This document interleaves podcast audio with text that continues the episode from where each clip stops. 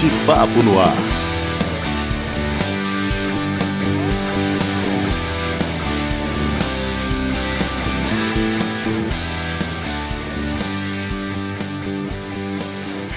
Olá, mais uma semana por aqui conversando e discutindo com pessoas interessantes sobre os assuntos importantes. Este é o episódio 10 do De Papo no Ar que está disponível no YouTube e em diversos agregadores, como Spotify e Google Podcast. No YouTube e no Instagram você encontra o link direto para todas as plataformas de podcast onde estamos hospedados e você pode assinar para receber as atualizações todas as quintas-feiras. Aproveite a visita ao YouTube, assine o canal e marque para receber as notificações. Ali também é um excelente espaço para ouvirmos sua opinião. Deixe mensagem ou mande um e-mail direto para podcastdepaponoar.gmail.com. Eu sou Pablo Roskin e comigo a psicóloga e psicanalista Simone Aziz. Simone, episódio com algumas novidades. A primeira é que chegamos aos 100 assinantes no YouTube e agora temos link personalizado de acesso. É só digitar youtube.com barra podcast de papo no ar que você vai direitinho sem escala para o nosso canal.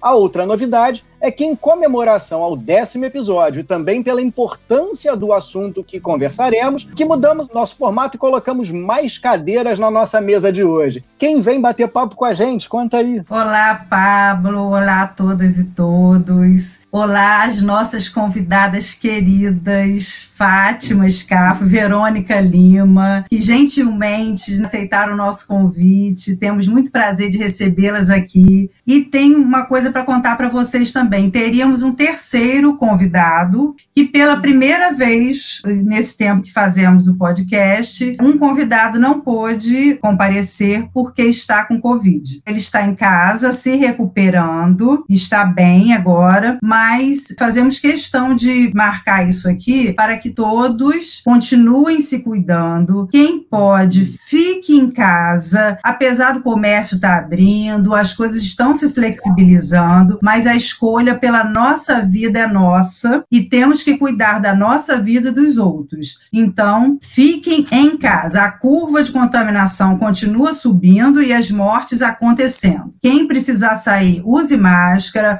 mantenha distanciamento social, siga todas as orientações da OMS e da ciência para cuidarmos e mantermos a nossa vida. A vida humana é muito importante. Então, quero agradecer muito a vocês por estarem aqui, Verônica e Fátima. É um prazer poder conversar com vocês. Então, Pablo podia começar apresentando uma das nossas convidadas. Falou bonito, hein, Simone? Gostei. Bom, eu vou apresentar a Fátima Scafo, que é mestre em psicologia, doutora em memória social, gestalt terapeuta, professora da UERJ e, sem dúvida nenhuma, uma profissional competentíssima, mas o mais importante para mim é que é minha amiga, comadre e uma das madrinhas do Arthur, meu filho. A Verônica Lima é jornalista e doutoranda em comunicação pela UF, desenvolve pesquisa na área de jornalismo, tomando as questões de racialização e racismo como centrais para observar a realidade brasileira e também uma pessoa muito querida, uma pessoa muito especial, que até o, o Pablo acabou de dizer que nos encanta com a sua simpatia, meninas. Verdade. Olha, então eu queria começar com uma pergunta para ambas. Na visão de vocês, o que significa ser negra ou negro no Brasil? Olha, Simone, é, o racismo no Brasil ainda é um tabu, né? A discussão a respeito do, do, do racismo. Os brasileiros gostam de dizer que não são racistas. Eu venho de um lugar só de brancos. É, minha mãe, Boixá Bersó, prima do, do Boixá, que faleceu, ela era a cara do Boixá loura, de olho azul. Uhum. Meu pai, de uma família italiana, Tramon Scafo, e eu, negra. A desculpa que eu dou para mim, quer dizer, eu sei que eu sou filha da minha mãe. Se ela não pulou o muro, eu não sei o que aconteceu, né? Mas, é assim, eu sempre vivi com pessoas brancas. Eu me lembro que na, na escola que eu estudei, eu e uma outra menina, é, ela era filha de funcionários, éramos as duas negras da escola. E eu acho que eu sempre fui muito protegida, né, de ver é, essa minha diferença. talvez eu tenha utilizado uma série de estratégias, é, quer seja de simpatia, de estudar muito, de ralar muito para poder ser competente, é, e talvez num nível mais inconsciente, tentar dar conta dessa, dessa diferença minha família não era, vamos dizer assim, de uma classe menos favorecida, a gente era classe média, então ficava tudo muito é, nebuloso, eu diria. É claro que eu devo ter visto essa diferença quando pequena, mas ela foi, foi ficando mais clara à medida que eu fui estudando, à medida que eu fui é, me relacionando com outras pessoas, e eu via em diversos lugares, como agora mesmo, que eu sou a única negra que frequenta aquele espaço. É difícil, talvez não sei, é, postura. É, por exemplo, as pessoas ligam para mim, consultório, para marcar uma consulta. Então, a minha voz, depois de quase 40 anos de magistério, é essa voz, às vezes me chamam de senhor, ou às vezes pensam que é uma mulher assim, que tem dois metros, uma alemã que tem dois metros. E já aconteceu das pessoas olharem assim: você é a Fátima Scafo? Eu sou, uhum. sou eu a Fátima Scafo. Então, é essa, né? É, a cor da pele ainda faz diferença. Né? Ela vem em primeiro lugar para posteriormente é, ver a pessoa, a competência, o caráter, né, a moral da pessoa, quem é, quem é aquela pessoa. Né? Ainda na atualidade isso acontece muito.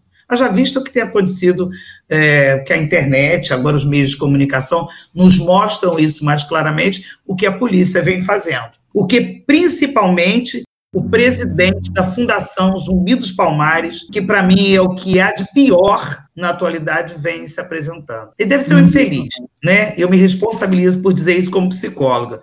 Ele deve todos os dias pela manhã tomar um banho de água sanitária psíquico para poder continuar talvez ele desenvolva esse processo de negação, ok? Primeiramente, eu quero agradecer é, o convite por estar aqui e pedir licença à Fátima, pedir licença a todos os nossos ancestrais que estão aqui com a gente.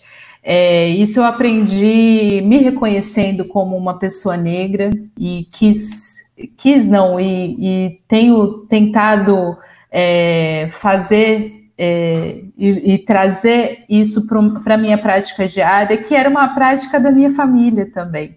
Né? Eu, uhum. eu aprendi a pedir a bênção para os meus avós. A gente não era. E isso não tem a ver com religião, religião e religiosidade, né? Uhum. Então tem várias formas de responder essa pergunta: o que é ser negra no Brasil? É, tem várias formas de responder do ponto de vista do tempo. O que eu responderia, por exemplo, há 10, 20, 20 anos atrás, é que eu ia perguntar: Oi, por que, que você está me perguntando isso? Porque talvez eu não me reconhecesse ainda como negra. Uhum. Né? Como a Fátima, eu também sou uma mulher negra de pele clara e, e é um processo descobrir-se negra. Né? Tem, já uhum. vou passar uma referência, né, que é, é um livro de Bianca Santana que se chama Tornar-se Negra para quem quer é, é, entrar um pouco nessa questão, né? É, é um uhum. livro bem importante. E é, eu acho que a questão do negro no Brasil, é, é, então, ser negro no Brasil tem a ver muito com essa conjuntura, assim. E a gente, atualmente, a gente está numa conjuntura que, eu, que eu penso que é muito desafiadora, e é, é para o mal, assim, né? Tem muitas questões, mas por outras questões, é, por outro lado, ela tem um. É, é, muito bom, porque a gente chegou num momento que é ou a gente fala de raça, ou a gente não vai mais para frente, né? Ou a gente se entende como pessoas é, né, numa sociedade que é racializada, isso não quer dizer que é uma sociedade que tem negros, é uma sociedade uhum. que tem negros e brancos, que branco uhum. é uma raça também, né? Sim. Então, é, ser negro no Brasil, eu acho que é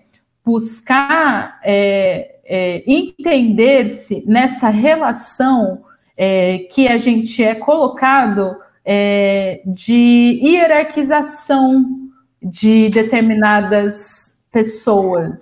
E, e, isso passa pela, pela, pelo visual do corpo.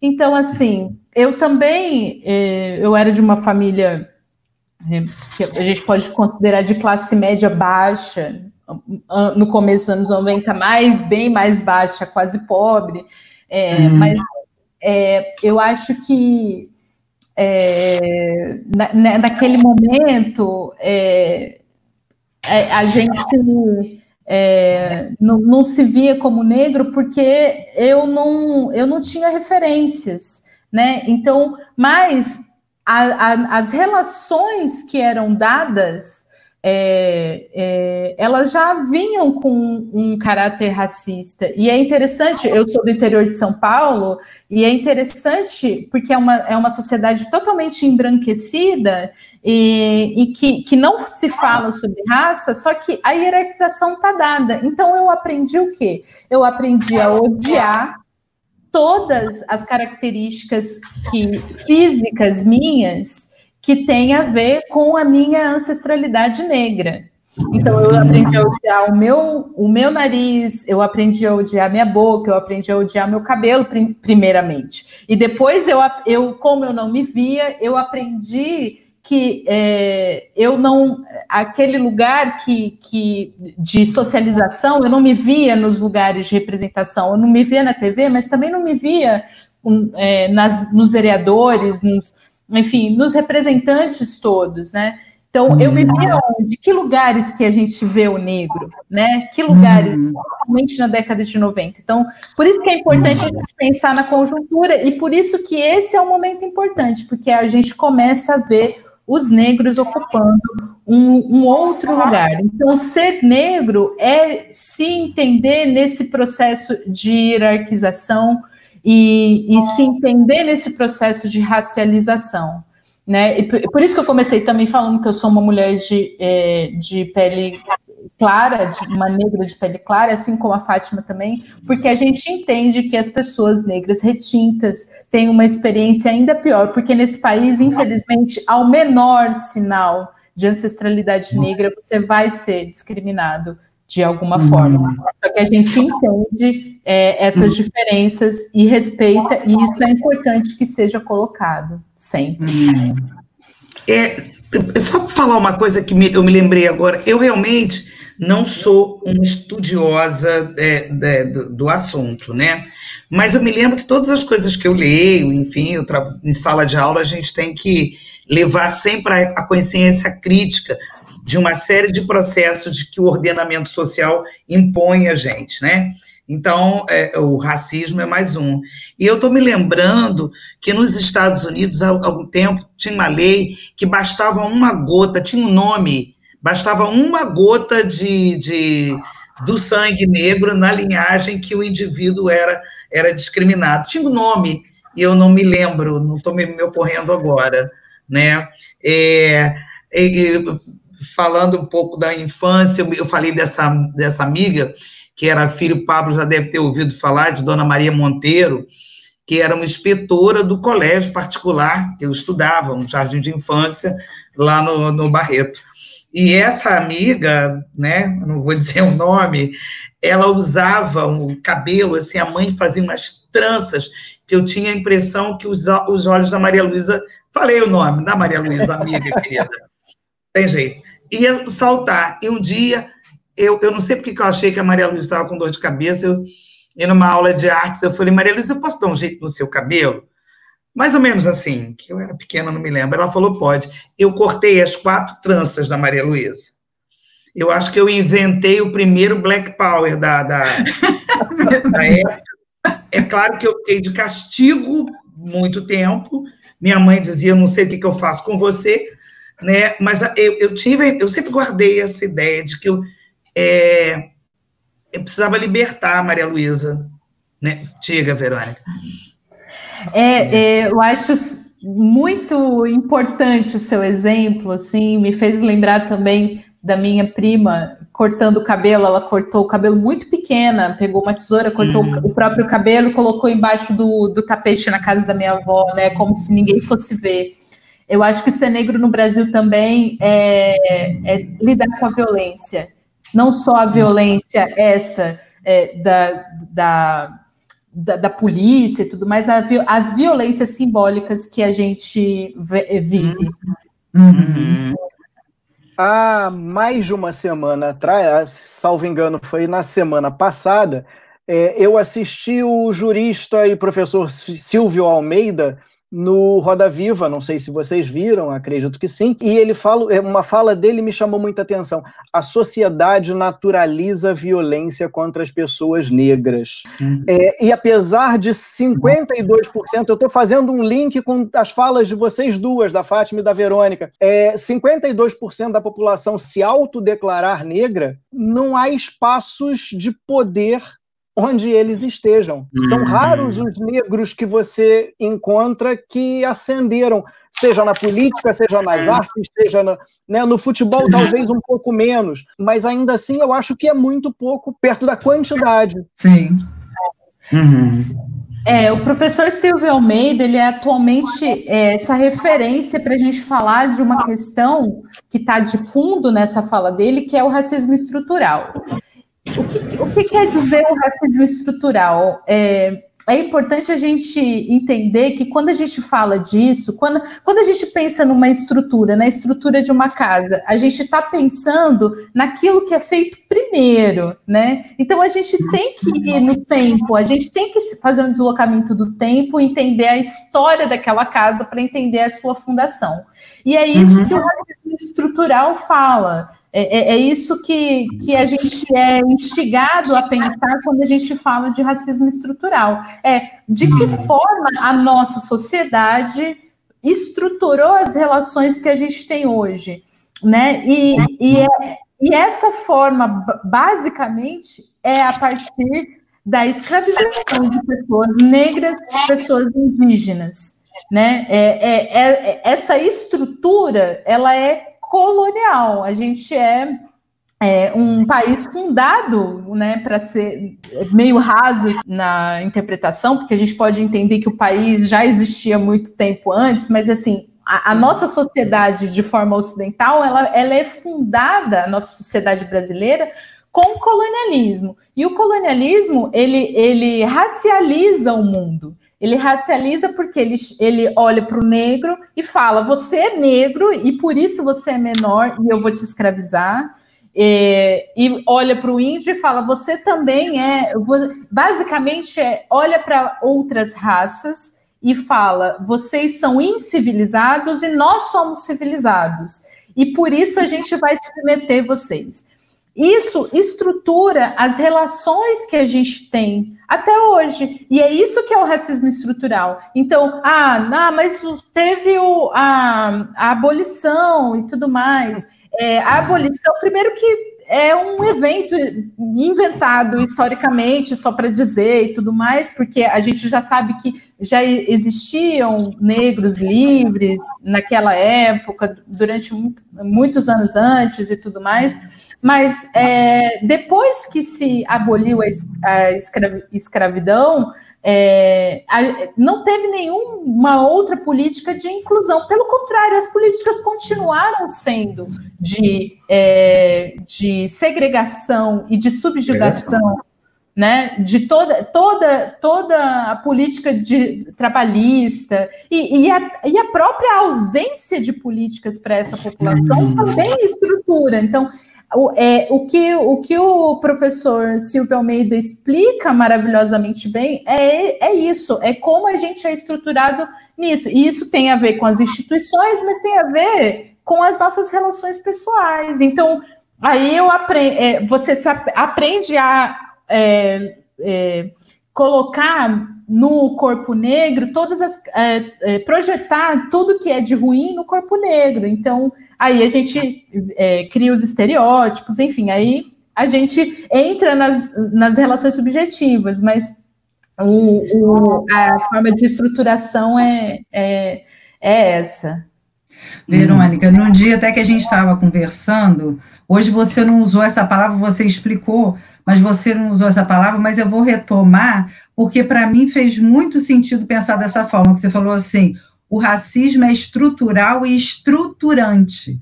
Então, a, né, nos estruturamos a partir dessas ideias, né? E aí, por isso é, é difícil de reconhecer, muitas vezes, atitudes racistas, porque isso está, como você falou, na base, né? Então, Sim. né? É. Sim, é. pode falar, Fátima. Não, não, eu, eu, eu, eu, eu, quer dizer, eu não tenho, eu torno a dizer, eu fico, a, a história do lugar de fala, né, é, em relação a conhecimento. Eu fico me perguntando, quer dizer, como é que lá atrás, em priscas eras, o negro foi escolhido para esse lugar de subalternidade. Quer dizer, na verdade, a minha pergunta é quem é esse ser humano que numa disputa de poder, né, que a gente não sabe como é que essa história começa, ele exclui um grupo é, e, e, e, é, e, às vezes até a gente sabe que o quanto a gente é, tinha é, brigas entre tribos na África que subjugavam o outro. Então eu acho que anterior a qualquer discriminação, eu acho que o ser humano tem uma coisa que é extremamente nocivo, que é o desejo e a vaidade do poder. Né? E aí ele subjuga o outro né? E aí, à medida que ele está nesse lugar de poder, ele reforça e banaliza, né? E vai dando todas as desculpas possíveis e imagináveis para que isso continue. E, e só para completar, olhando, né, do meu lugar, que é a psicologia, é, eu vejo o quanto é importante para nós, né, manter a consciência sossegada. Então, é, automatizada é, é como, sabe, dirigir carro. Você, de início, qualquer barulho te incomoda, depois você é capaz de ir de um lugar 200 mil quilômetros sem ver quantas marchas você passou. Porque a consciência, ela, ela, ela automatiza para que ela possa ver outras coisas. Então, em relação ao racismo, tem pessoas que não têm nem noção de que elas são racistas. É, a última coisa que me aconteceu Simone, já deixar você falar, eu, eu, eu, no final das contas, eu ri. Até porque eu já cheguei numa idade, é claro, não vou dizer, ah, não dói, não, não sei o quê, é chato, né? Mas é, é, já tem todo um processo que eu já olho e vejo a mediocridade do outro de pensar daquela maneira. E eu estava, você falou de ancestrais, e eu quero até pedir desculpas de nem ter cumprimentado as pessoas, você falou tão lindo, e eu já eu fiquei envergonhada de não ter dado boa noite. e aí, só rapidamente falando, né, vocês perguntaram, a, a pergunta disparadora que nos faz pensar é qual é o lugar desse negro, né? Que lugar a gente ocupa nessa sociedade? É um, é, é, é um lugar que é baseado também em crenças, né? Crenças e valores que vão fazendo esse pilar, elas vão ficando abissais. Né? As pessoas não se dão conta mais de que pensam daquela maneira, mesmo que sejam negras, mesmo que elas estejam, é, vamos dizer, assim, numa situação inferior à que você apresenta. Deixa eu contar é um exemplo clássico que eu sempre falo. Eu uh, ando, e é claro que houve, você que é, que é jornalista, Verônica, deve saber dessa coisa da história. Os pés quem estava calçado tinha poder. O negro, o escravo, andava descalço, né? Então, uhum. quando você põe uma sandália, as pessoas olham a sandália barata e tal, elas te olham. Estava eu, com meus cabelinhos amarrados, né? Que eu prefiro assim, que é mais fácil e tal. E o pessoal fala, ah, você alisa. Falei, é, eu e Soninha frequentamos um salão que fica mais fácil ficar assim. Mas, enfim, e estava eu, cabelinho amarrado, né? Minha short, minha bermudinha, sandália de borracha com o bendito Noronha, que é o meu cachorro. Tô andando ali na, na praia do Engar e tinha um grupo de moradores de rua, né? Que já passava, oi, tudo bem, blá, blá. E nesse dia, isso é um exemplo para mim, assim, eu fico maravilhoso. Tinha uma senhora nova, uma pessoa nova, e aí ela olhou para o Noronha e disse: Nossa, que cachorro bonito, blá, blá, blá, mas ele é muito peludo. A dona dele deve gastar um dinheiro com ele, ter um trabalho com ele danado. A dona do Noronha não era eu. Uhum. Aí eu, eu ia esboçar e dizer: Não, sei lá, nem sei. Um dos moradores de rua falou assim: Ela é a dona dele. É que ela é simples que nem nós, mas de noite ela está arrumada. Eu contei isso para a Fábio, ele falou, mamãe, eu acho que ele te deu uma profissão noturna, né? ele falou outra coisa, mas, enfim. Porque à noite, como eu vinha da faculdade, eu estava arrumada, eu estava com uma sandália alta, né? Então, uhum. eu me enquadrava em um outro grupo, né? E, e, e, é muito interessante, quer dizer, as pessoas acabam colocando uma capa, uma casca, para esconderem o que elas verdadeiramente são, né? E ainda assim são abatidos, né? Os negros, mesmo estando mais arrumados, mais isso, mais aquilo, são os que mais morrem, são os que mais são desprestigiados, desqualificados, né? Cada vez tem menos acesso a todas as outras coisas, bens de consumo.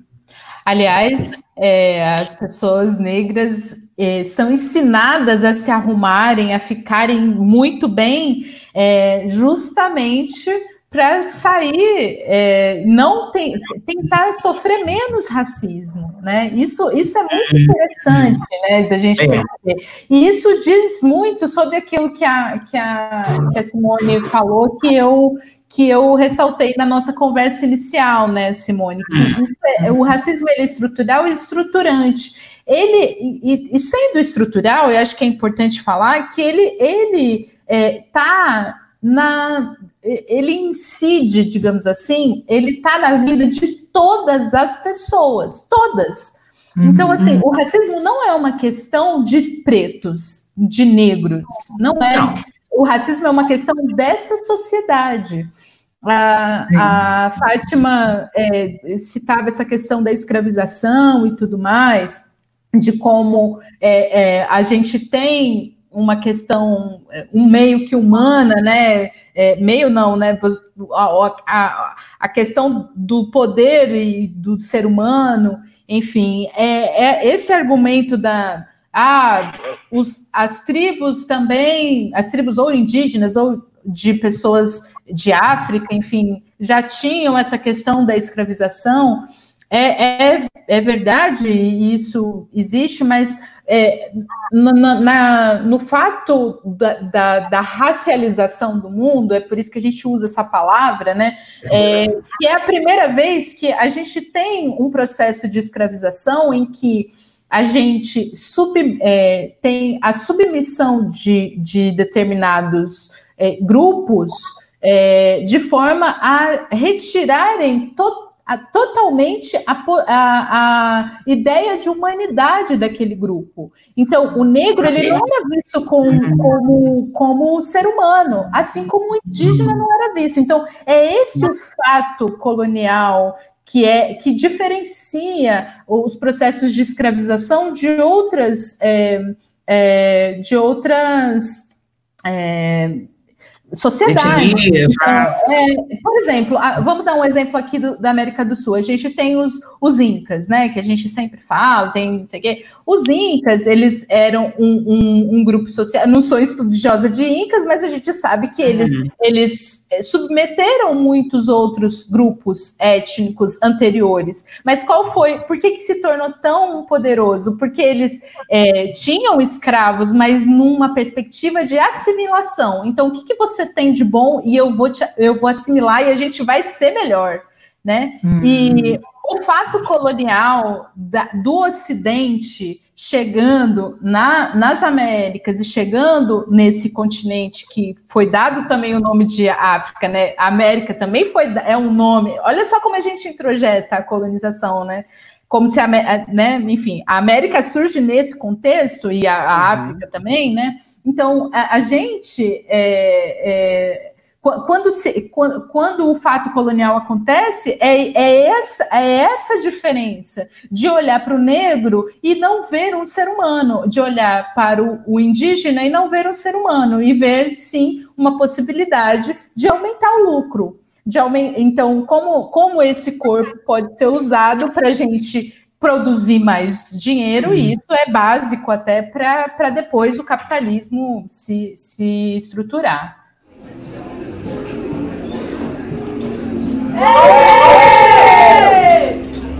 Gente, vamos para um brinde? Então eu vou fazer meu brinde. Fala de fé.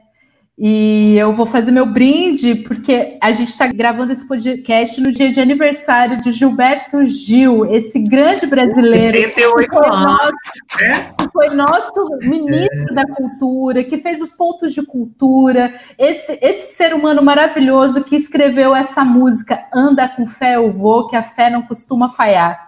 E assim, a gente precisa valorizar esses grandes brasileiros, tudo aquilo que eles pensam, tudo aquilo que eles é, celebram. É isso. Gil fez música para Orixá, fez música para Buda, para Krishna, para todos, para Jesus, para mulher, para homem. E é, e é muito importante a gente celebrar Gil e eu vou subverter, vou, vou brindar com outros também, porque como mulher, como mulher que se entende como negra, eu vou também brindar Elza Soares, que também é aniversariou agora, 90, né? 90, 90 anos, 90. 90. Anos. Eu achei que era 92. Nossa, Elza é. Soares e uma grande intelectual brasileira chamada Sueli Carneiro, que também fez aniversário junto, meio que junto com a Elza. É, tem uma, um problema aí de, do dia que foi registrada. Então, é, eu brindo esses, essas três personalidades grandes brasileiras.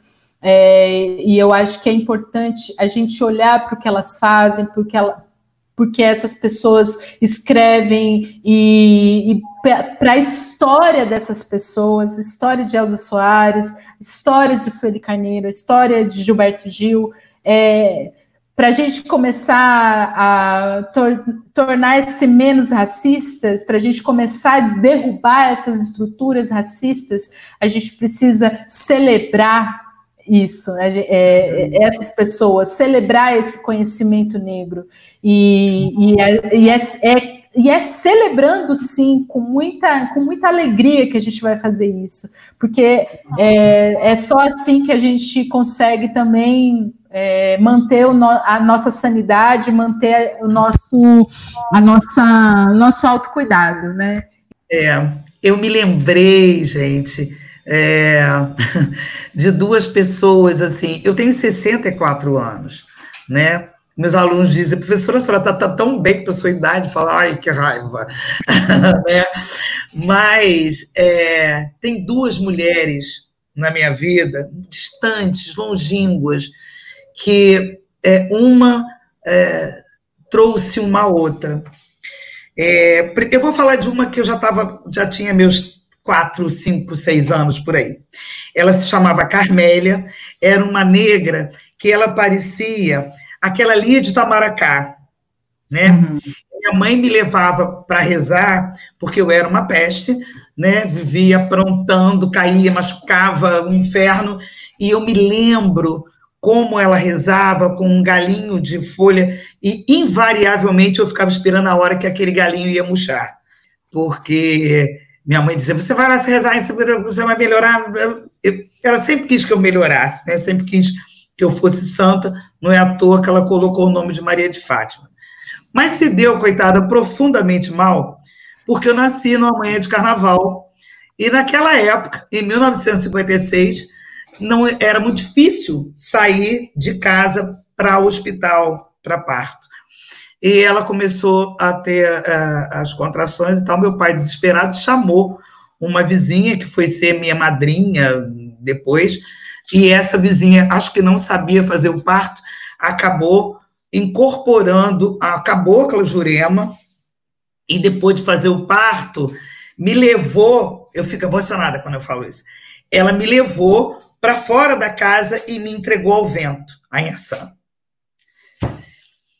E essas três mulheres né, é, tem um, um, marco na minha vida. Em ação é, é, o, é, o, otimismo, é o movimento. E eu me agarro nela para brindar a utopia, ao movimento, à felicidade, à alegria, ao humor. E aí eu me lembro de Kiko. Né? É, a gente precisa ser feliz, a gente precisa acreditar, né? É, precisa ter energia e é, eu sempre tento, tento, né? Eu acho que o importante, Verônica, é o que você falou, viver o processo. A gente pode não ter êxito, mas viver buscando nos leva sempre adiante. Então, brinde a vocês três que me convidaram para fazer essa reflexão. Só para explicar, Kiko, que Fátima falou agora, é o meu pai que não está mais aqui no, no, planeta desde o ano passado, mas que continua com a gente. Com certeza, com Isso. certeza. Está aqui, está em mim. Na sua camisa. Na minha camisa, no meu humor, na minha alegria, nas minhas lembranças, na, na felicidade que ele proporcionou para gente né? Bom, quando a gente fechou o tema da hum. semana, eu pensei em brindar a dona Ruth de Souza, maravilhosa atriz, hum. e acho que não poderia ser diferente. Depois disso, eu lembrei do Júnior Dantas, que é o ator da peça O Pequeno Príncipe Preto, que eu assisti ano passado e eu saí do teatro lamentando por não ter a pele mais escura. Porque ele mostra a história do negro com tanto empoderamento, de uma forma tão maravilhosa, que se todo mundo enxergasse o negro pela visão da peça, pela visão do Pequeno Príncipe Preto, com certeza o mundo seria diferente. E aí hoje eu recebi cedo o Andar com Fé, o vídeo do, em homenagem aos 78 anos do Gil, e resolvi trazê-lo também para o brinde. Então, seriam os meus três brindes, o Gil de última hora, que já foi brindado aqui pela Verônica. Vocês foram lá atrás em alguns momentos, você falou em Incas agora há pouco, a Fátima falou em crenças, e eu fiquei pensando, uma das criaturas mais conhecidas em todo o planeta, independente da religião, foi embranquecida. Jesus Cristo foi transformado em europeu, mas Sim. A gente sabe pela, pela, origem dele que ele não podia ser aquele louro que a gente vê nas hum. telas e nos filmes. A coisa é, é, vem de muito mais longe. É, o, e o processo de embranquecimento de Jesus não é um, um simples fato, é um projeto. Mas eu vou pedir para a Verônica explicar esse projeto na semana que vem. Simone, vamos ficar por aqui e continuar esse papo na semana que vem, no episódio 11? Vamos sim, Pablo. E para concluir hoje, eu gostaria de trazer um trecho do livro da Djamila Ribeiro, é, que se chama Pequeno Manual Antirracista, onde ela fala. A psicanalista Neuza Santos, autora de Tornar-se Negro, publicada em 1983, um dos primeiros trabalhos sobre a questão racial na psicologia, afirma que a sociedade escravista, ao transformar o africano em escravo, definiu o negro como raça, demarcou o seu lugar, a maneira de tratar e ser tratado, os padrões de interação com o branco e instituiu o paralelismo entre cor negra e posição social inferior. Diz a Djamila, quando criança, fui ensinada que a população negra havia sido escrava e ponto, como se não tivesse existido uma vida anterior nas regiões de onde essas pessoas foram tiradas à força. Disseram-me que a população negra era passiva e que aceitou a escravidão sem resistência. Com o tempo, compreendi que a população negra havia sido escravizada e não era escrava, palavra que denota que essa seria uma condição natural ocultando que esse grupo foi colocado ali pela ação de outrem. Se para mim, que sou filha de um militante negro e que sempre debati essas questões em casa, perceber essas nuances é algo complexo e dinâmico, para quem refletiu pouco ou nada sobre esse tema, pode ser ainda mais desafiador. Vamos continuar debatendo no próximo episódio, né, Pablo? Beijos. É Beijo, bom final de semana, boa semana e até quinta-feira. Para você, para todas e todos também.